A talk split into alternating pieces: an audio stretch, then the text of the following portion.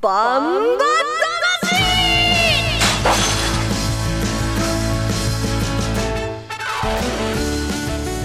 ジャガバンバ魂。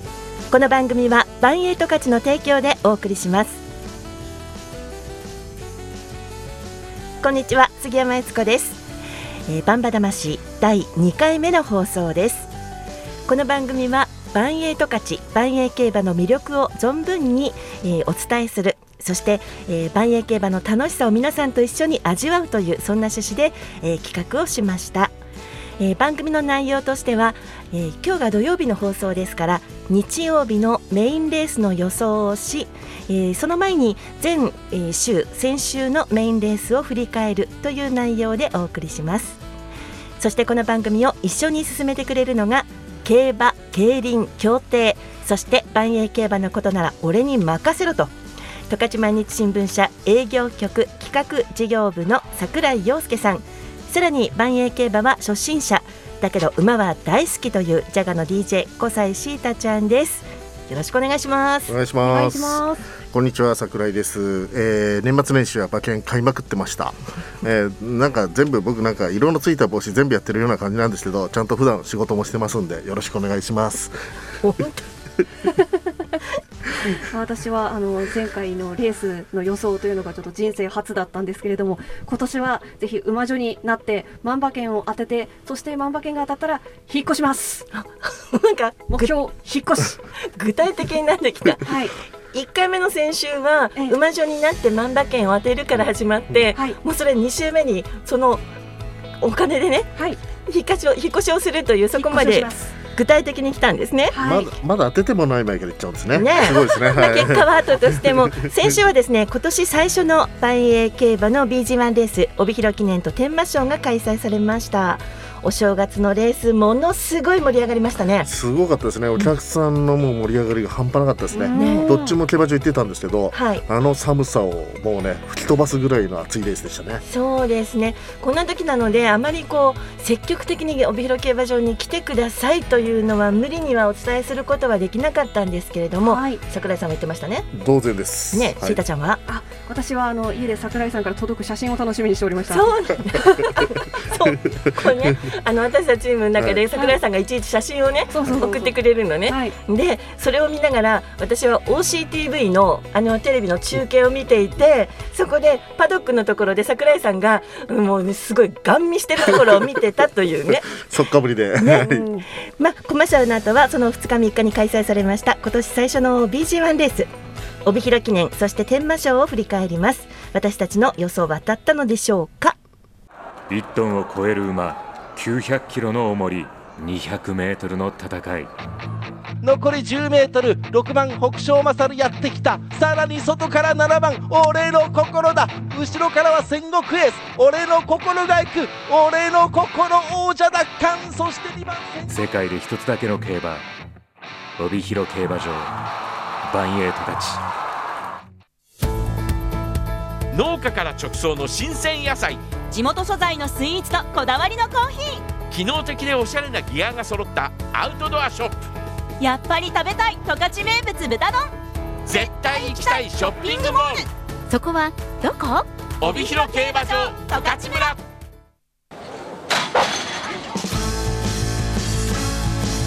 バンバそれでは1月2日に開催されました BG1 レース第43回帯広記念です。レースを振り返る前にまずゴール直前からの実況をお聞きいただきたいと思います。前は間もなく残り20のところ。1番甲子半回戦闘4馬身5馬身リード。2番手8番目白剛力にじわりと6番俺の心そして4番北野裕次郎やってきた。ミノルシャープは止まっている。前残り10を切った。懸命に1番の甲子半海が行く。さあ6番の俺の心が迫ってきた。粘るか甲子半海外俺の心。そして目白剛力うーんと甲子半海際どいとこ止まっている。後ろから4番北野裕次郎。ということで、えー、1月2日に開催されました帯広記念の実況の後半の様子お聞きいただきました。えーお聞きいただいたように帯広記念1着は俺の心2着は目白剛力3着北野裕次郎という結果です。配当は単勝が190円馬連1010円。そして3連単が9450円という結果となりました。桜井さんご機嫌。このレース外した。ご機嫌でした。俺の心好きでしょ？あそうそうそう。そ う俺の心大好きでしょ、はい、大好きなんですけど、本命にしてなかったんで、すごい申し訳ないことしたなと思いましたね。やはり、えーこの今シーズンちょっと重賞未勝利ってことで、えーかなりちょっと不安視してた部分があったんですけども、荷物が重くなって、えーこの時期やっぱり調子を出てくる馬なので、えー本領を発揮してきましたよね。えー最後のあの力強いね走りっていうか歩き、素晴らしかった。素晴らしかった、はい。そういう結果なんだな。はい、だってね 番組始まる前からね、はい。俺の心をどれだけ話したいかって僕に時間をください。ってあはいはい。言ってたの。うん。ね。そうだっけ？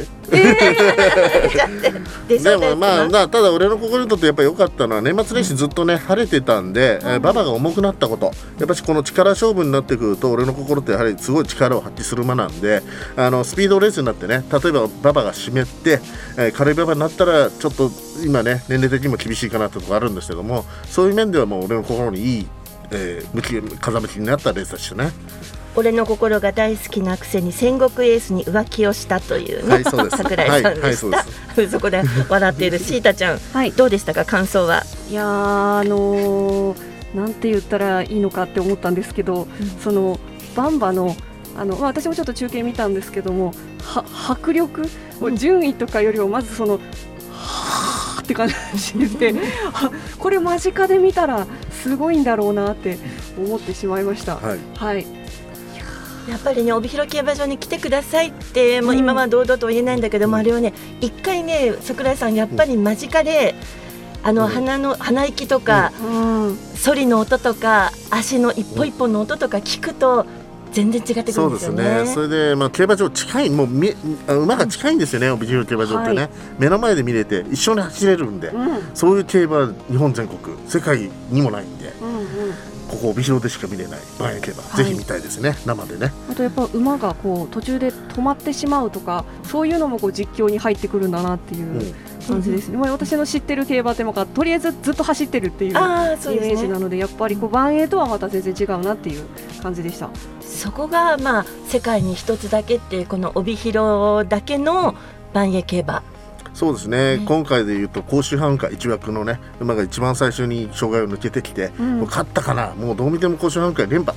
前年覇者だったんで勝ったかなと思ったんですけども、はい。最後ゴール前でピタッと止まっちゃったんですよね。あれがねやっぱり万栄競馬の魅力。まあ魅力というか、まあ、楽しい部分でもあるんですよね。うん。なんかザって感じですよね。ね。あ。れなぜ止まっちゃったかわかります？えー、なぜ止まっちゃった途か中でね、はい。あんまり息を入れないであ。一気に走っちゃった。ああもう疲れちゃった。疲れちゃったんです。あー。でもあもういいや無理ってなって止まっちゃった。そうそうそうそう。まあいっぱいいっぱいとうん、いうね、ねいかちゃんもね荷物持って、はい。一気に走っちゃったら途中ではあはーってなっちゃうでしょ。うん、そんな感じそんな感じ。そこがねやっぱり騎手の腕前とかねいろいろね、うんその時の様子にもよるんだけれどもまあなんせおあの帯広記念は万栄競馬のもうこれっていう感じの場面がいっぱいありましたね。そうですね。あのー重量を背負うのはあの万円記念の次に重い重量を背負うレースなんで、うんかなり馬たちもね普段背負い慣れてない荷物を背負ったんで、かなりびっくりしちゃってた馬もいたと思いますよ。まあ、そういう結果に終わったという帯広記念でした。まあ、シータちゃんはグイッとはい。つかみは来ましたね。ええ。えあの当たったと思うんですけれども、うん。いくら当たったのかはちょっと自分では よく分かってなくて、その後かな？天満賞かな、うん当てましょうか当たったの、うん。そうそうそう、続いて1月3日に開催されました天満賞なんですがこれも実況の放送をですね。後半の分お聞きいただきたいと思いますさあ第2紹介。うち1番の目室ボブサップが先頭で2紹介下りました。5番青のブラック2番手で下って目室ボブサップを追いかける。間が空いて4番インビクタ3番手で2紹介寄りました。その後8番の J エースが続きます。前残り 30m 切りました。1番目室ボブサップ先頭リードは2馬身。5番青のブラック2番手。残り10目室ボブサップが行きます。1番目室ボブサップ3冠達成。5番青のブラック2着。という結果でしたね。天満賞1着はメモロボブサップ。2着青のブラック。3着 J エース。配当は単勝が160円。馬連130円。3連単が2230円という結果でした。まずこのレースどうでしたか桜井さん？いやー横綱相撲でしたね、うん。終始ね先行して、え2番手の青のブラックをね抑えつけるレース、えー、とこれでね、あのー3歳世代4歳世代ダブル三冠と。これは万栄競馬史上初なんですよねでまあ目室あのーあのーシータちゃん目室ボブサップ好きですけどあもはい目村目室が生んだ全国区のスターといえばね元横綱大野国の柴田山親方。で TBS の安住紳一郎。はいはい。でバドミントン女子の永原若菜さん、はい。でそして小西シータとはい。でででまあ、その続けるかな。4人に続く、まあ、スーパースター。ちょっとこれスタジオなんかみんな笑ってるけど。つながる？そのス,、まあ、そのスーパースター誕生なんですよね、まあ、これメムロボブサップでもう全国の友達にねどんどん教えていきたいですね。ね。こんな強いものが出てきたんだよ。なんか今話がね分かんなくなってきたけど、メムロボブサップがすごいってそいうう、ね、そうそうそうメムロが生んだスタートの話ですよ。よく分かった今私あのお同じ馬場に並べられた気がしました。分かる。うん、結果としては、うん。やっぱりメムロボブサップから行った桜井さん、そしてシータちゃんも当たったんですよ、はい。私はねちょっとへそ曲がりなので違うところから行っちゃったんで外れたんですけども、これもうかなりのあの自信があったんで桜井さんだけ？3連単行ったんですよね、うん。1番5番8番と1000円買ったんですもんね。そうという3点買いですね。そう3点で当たって、そしてシータちゃんがメムロボブサップから、えー、と5番行って当たりましたという1000円買ったんですねこれがね。はい、という結果だったので、まあ、計算すると各レース3000円で私たち馬券を購入することになっている、うんうん。そういう想定でやっていきますこれからも、はい。桜井さんがなんとじゃじゃんプラス1万6300円。すごい。シータちゃんが当たったんだけども、うん。まあその詳しく解説を桜井さんからしてもらうんですけど結果的にはマイナス4700円、はい、まあ、私が全部外れたんでマイナス3000円ということになったんですよね。そうですね。ね。2つレースあのあ杉山さん2つ負けてるからそう6000円だね。わかりましたよ。確かに6000円6000円。すいません。はいわかりました。しまいました。はい。という結果になりましたが、えー全体的にそのメムロボブサップのもう素晴らしいのは分かったんですけど全体のレースの流れとしては面白いとこどこでした？まあこれはあのーメンバーボブザップね今回マイナス28キロダイエットしてきたんですよ。で一週前一週前にもねレースでアホのブラックと当たってんですけども、うんうんえーやはりその前ちょっと太かったと阿部ジョッキーも言ってましたよね。でやはり究極の仕上げでここに臨んできた。でアホのブラックはねもうあのーメモロボブサップで一頭に絞ってたと思うんでそこを抑えるためのレースをメモロボブサップしましたよね。先行して後ろの馬に息をつかせないそういうレースをしたのが勝因だったと思いますね。まあ、その三冠っていう大きなタイトルがありましたから、それなり並々ならぬもう集中的にこのレースに仕上げてきてたんですよね。まあ僕もねあの先週言いましたけども究極の仕上げだったと思いますですね。もんね。どうでした？シータちゃんは。はい、いやもう圧倒的にメモロボブサップってこうずっと言われてていろんな予想でもメモロボブサップ、だそして圧巻のメモロボブサップという感じでああ覇者みたいな感じでした、ただやっぱりあれなんですね。みんながこう予測してみんなが当てちゃうと配当っていうのはこうっていうことなんでしょうか。これねずっと三冠レースいつも大体青のブラックと一緒に決まるんですよ。だからもうやっぱ知ってるのとあと同じ世代なんですよね、うん。4歳同士で今回秋5歳ですけども4歳同士でやると大体メモロボブザップと青のブラックがねこの2頭が強いんでそうなるとみんな当たる。この2頭が硬いなと思っちゃうとシータちゃんねいちご当たったけどうん、100円が130円にしかならないんですよ。そう当たったら絶対プラスになるってなんとなくイメージはあるけれども、はい、当たってもその買い方によって、うん、ね、でもオッズっていうそのこれがいくら買えばいくらになるっていうのが最初から分かっていて馬券が買えるのでその計算をしながらなかなか当たっていくらになるかっていうのはね宝くじにはないところでね。そうですうね、ん、それを考えると計算しながら勝ちに行くとか夢を追うとかね。そうか。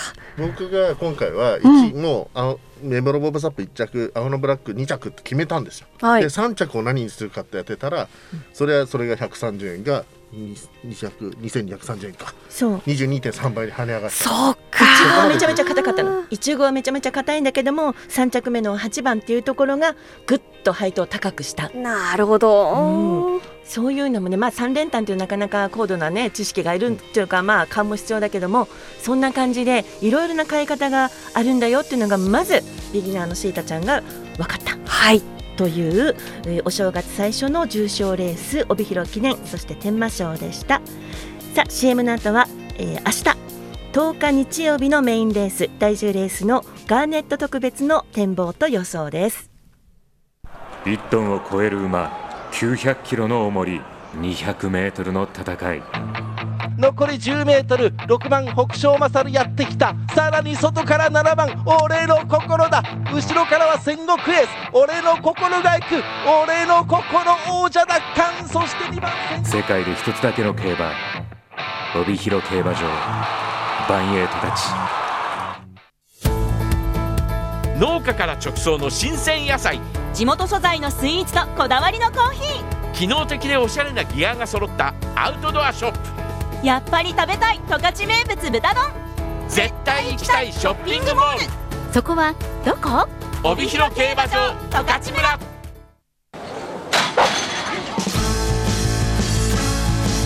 バンババンバ魂後半は10日明日日曜日の第10レースガーネット特別の展望に行きたいと思います。まず出走馬ご紹介します。1枠1番甲州春パン。2枠2番桜優春。3着3番大和天竜。4,、えー4枠4番ジェイン・セリナ。5枠5番アーモンドロシア。6枠6番坂野ダイヤ7枠7番大和太鼓。8枠8番坂野明宝。8枠9番魔王の大魔王。という桜井さん9頭です。はい、えーこのメンバーね1月4日にほとんど当たってるんですよね。8番の坂野明宝以外は同じ、えー1月4日の10レースでね、えー当たってるメンバーで。馴染みのメンバーですね。その時勝ったのが桜優秀2着が大和太鼓だったと。ただ一つみんな違うのが背負うお荷物の重さがかかってくるんですよね。なのでその通りの結果になるかどうかはやってみないとわからない。桜井さん質問です、はい。は8枠に2頭いるっていうのはこれはどういうことなんですか？これね競馬ってねもともと枠でしか馬券買えなかったんですよ。ちょっと何十年か前に馬馬同士例えば今1級って馬券って買えるようになったんですけども、うん。えーなかったんで全部それ以上、えー、8, 8頭以上になった時は枠で、えー収めていくと。へー。7枠8枠に2頭入るってことがそうなんですだねからあの枠連って全部売ってるんですよ。例えば18を買ったらねうん。枠連の18を買ったら、この1 8と9どっちが来てもいいんです。ああそういう買い方もできるんですか。できます。ただ配当はちょっと下がる。ああまあやっぱりそうか、うんうん。本来ならばフルゲートでは10頭になるので今回は8枠の2頭が入ってるんだけどもフルゲートになれば7枠にも2頭入れるので、うんうん。合わせて10頭っていうことになるんだけれどもそのこんだけの9頭だと後ろから2頭になっていくので、えー7枠ではなくて8枠に2頭入るということになるんですね。一つ賢くなった。ねこれがまた、あのー帯広記念みたくテーマ賞みたく、うん。10頭揃わないときには、内枠から埋めたりとかあの外詰めになったりとかっていうところでも、またちょっと本当に馬券してる人は外枠が結構強かったりとかね、そうですね、うん。あの内詰め外詰めって言葉があって、あの外全部のレースで1枠から並べていったら1の馬場がわ荒れちゃうでしょ。あだから、えー外からも、えー並べたりとかそういうことになるんですよね、なんか昔話ってしたくないんだけど、はい。昔はっていうねよくありがちな言い方をすると、うんはい。今はロードヒーティングが入っていて割と1から10まで平均的。でもその前はあのヒーティングがなかったので外から凍ってあの凍るでしょ1回。はい。凍ると溶けるところと溶けてないところがあったりとか、あそこも有利不利あるんだよね。そう。ね、外枠が有利だったりとかね、そんなのもあったけどそれがないようにヒーティングが入って大体条件を揃えてやっていくっていうのもそういう歴史があったんですね。歴史って言われちゃっあごめんなさい。そんなつもりじゃ。たいやそこ間に入ってよ。はい。ということでそして今回雪降りましたのでね。だいぶね変わってくると思うんですよ。ねこれね雪降ると。やっぱしねあのーね水分がね含んだ方が強い馬とかね、そこが浮上してくると思うんですよ。あでこの時って1月4日って晴れててパサパサの馬場だったじゃないですか、うんうん。一着桜優勝勝ったんですけどこの条件とは全然違ってくるんで僕は違う馬が勝つんじゃないかなと思ってます。はは本来のっていうじゃない場面がいっぱい雪が降るとね出てくるんですよね。そうですね、重い荷物はやはり力持ちが強いあのパサパサの馬場だと力持ちが強いんですけども、うん。氷がね雪が降って滑りやすくなっちゃったら多少力なくてもスピードある馬が走っちゃったりすることがあこれ番組直前にね、あの出走表というのか、はい。あと十勝毎日新聞勝ち前に掲載されるあの金太郎予想をあのちょっと持ってきたんですよね。はい。うん、その金太郎予想によるとやっぱりこれあのまあ負担重量って言いますけど、荷物のあれもハンデもいろいろあると思うんですけど、そんなのも、もう考えて、えー金太郎によるとお7枠7番の大和太鼓に1番印がついてて次は6枠6番坂のダイヤっていうふうに言ってるんだけど桜あの桜井さんどう思います？僕もねあの大和太鼓前回のね走り良かったんで、えー本来ならストストレートで考えたら僕もね7番押したいですよね、うん。ただ前回から35キロ増えてるんですよ荷物が、そこが僕は不安だったんで、うん。えー本命に押さなかったです。ということでおー。桜井さんの、まあ、私たち3人の予想に行きますよ、はい。えーこれだ桜井さんの予想が、J セリア、うん。はい、えー女の子なんですよねこの子ね。えー5歳の女の子なんですけども、え4走前天満賞4着のね駒さんエースの3着だったんですよ。要するにあの駒さんエース天満賞という一番でかいレースに出てて4着、はい。ノロボブサップともいい勝負したいい勝負まではしてないけど、そこそこ頑張ってた馬の3着だったっていうことになるとはい。ここまで結構メンバー低いとうん。あのチャンスあるってますそれで女の子はやはり重い荷物を持つと辛いんだけども、うん。あのーまあ馬場もね水分組んでくると思うと、はい。結構軽く滑る馬場だったらいいような気もするし、あとはね前回から20キロしか増えてないの。で大和太鼓はプラス35キロふ増えてんだけど、うんうん。あの重量がね負担重量が、えー、J セリアは20キロしか増えてないから15キロ差がついちゃったってことなんですよ。で前回2番人気だって、えー6着だったんで今回はチャンスなんじゃないかなと思ってるんですよねっていううーんって聞いていたはい。シータちゃんの予想があはい。私は本命は大和太鼓にしました。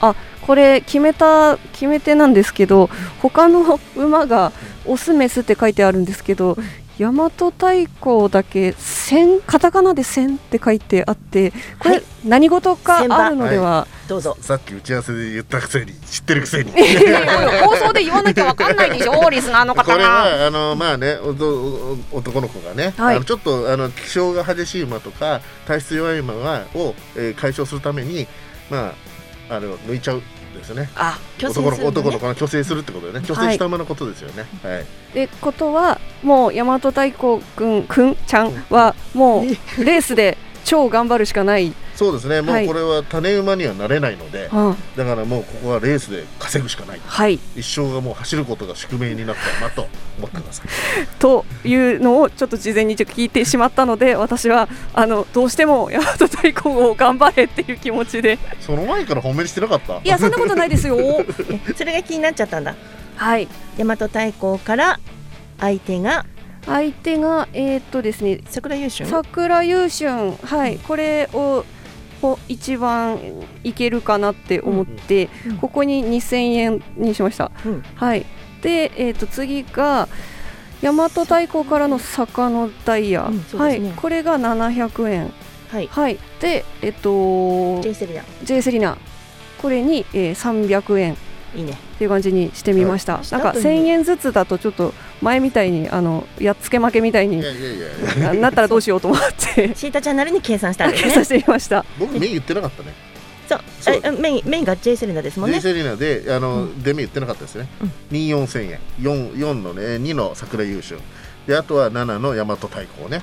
で最後は坂の大坂の大英、えー、244746を1000円ずつ3点でまあまああの金太郎予想ともまあおおむねなんとなくざっくりあったんですね。ちょっとつくんじゃないかな。ちょっとかうん。ちょっと配当つくかなと思う。私はね大和太鼓行きますよ、大和太鼓から行って、まあ、千馬ということはないんだけどもあの前走のあのダービー2着、うん。そこから逆転を狙うかなっていう。で登板力もあるし、まあ、雪が降って軽くなってるというのもあるので一気に行くんじゃないかななんて思って大和太鼓からにしました、で相手がジェイ・セリナも行きたいんですよね、これはね、まあ、さっき櫻井さんも言ってたけども、ここぞの時になんかプっていく、面白い馬だなって私は思ってるんですよね。で、ジェイ・セリナ行きたいと思ってて、そして6番の坂野ダイヤ、坂野ダイヤは、まあ、ちょっとムラがあるような感じもしないわけではないんだけれども、そこになんか面白さも感じるんですよね。そうですね。2走前がね1着がこれ結構いいレースだったんですよね。そうなんですよ。なんか気になる。たんであの、うん。強いかなと思ってます。うん。でこれもね J セリーナと一緒でプラス20キロ。一応結構ね斤量的には有利なんですよ。そうですね。ね。うん。というところ、あとね、もう一頭が坂野明宝。もう。うん、坂の名宝にも1000円いっときます。別路線組別路線組ですね。はい。別路線ね組 なんかね、桜井さんめっちゃ取りに行くでしょ？はい。ね、なんかね、私そこんとこちょっとね、なんかね、ひねけてる？あでもいいんじゃないで も僕も2月ぐらいまで休んでていいんですよね。またとりあとりあえずプラスだからね。二人二人に頑張ってもらった方がいいんじゃないかな馬券勝つとね、強いよね。本当ですね。結果出されちゃうとこちらも何も言えないですね。なんかつりあの結果を出した桜井さんと、まあマイナスだけど勝った。まあ、当てた。シータちゃんと見事に点々の私とっていうね、まあ最終的にねどうなるかなという感じですけれども、さあ、えー、明日の発送になります、えー、10日のメインレース第10レース、えーガーネット特別皆さんの予想はどうでしょうか？ということになります。まああの競馬場に行って、えーそろそろあのそのなんていうの、はい。白熱のレースも、シータちゃんに見てもらいたいなってはい。思うんですよね、桜井さん今度みんなで行きませんか？行きましょう。はい。私もあのちゃんとなんですかきっちりこう現場で買ったりとか書いたりとかしてみたい。現場でのねその空気を一回味わって皆さんにもまああの先着順で競馬場にも入入場のまあ限定があるんですけれども、うん。ぜひあの時間があればね行ってもらいたいなと思いますね。ちょっとうんなかなか今行きづらい部分あると思うんですけど、OCTV の中継ではなかなか得られない体感がありますからね。はい。ということで2回目、えー今回はガーネット特別をお予想しました。えー、ジャガバンバ魂第2回目の放送いかがでしたか？番組ではリスナーからご意見ご質問を募集しています。万栄競馬への疑問そして馬券の買い方など何でも結構です。いただいたご意見質問は番組内で紹介させていただきます。メールはジャガアットマークジャガドット FM ジャガは JAGA です。JAGA アットマーク JAGA.fm までお寄せください。また今月はバンエイト勝ちからジャガリスナーに素敵なプレゼントがあります、えー、バンエオリジナルブランケットを10名様にプレゼントいたします。とても使いやすいブランケットですよ。紺色で金色のお馬のプリントがあります。とても素敵なものです。ご応募ください。バンエオリジナルブランケットご希望の方はバンバ魂プレゼント希望と明記してお名前住所電話番号をご記載の上メールジャガアットマークジャガドット F まで、えー FM までご応募ください。締め切りは1月31日です。えージャガバンバ魂はスマホアプリリッスンラジオ YouTube ポッドキャストでも配信しています。ラジオの本放送を聞き逃した際には YouTube ポッドキャストで何度でもお聞きいただけます。そして万栄競馬日曜日のメインレースの実況生中継ジャガで放送します。今日予想しました。明日10日開催のガーネット特別は午後6時28分頃から放送します。ぜひお聞きください。ジャガバンバ魂お相手は杉山悦子と桜井陽介。小西シータでした。それではバンバ魂次回放送は1月16日土曜日午後3時30分からです。また来週お会いしましょう。ジャガバンバ魂この番組はバンエイト価値の提供でお送りしました。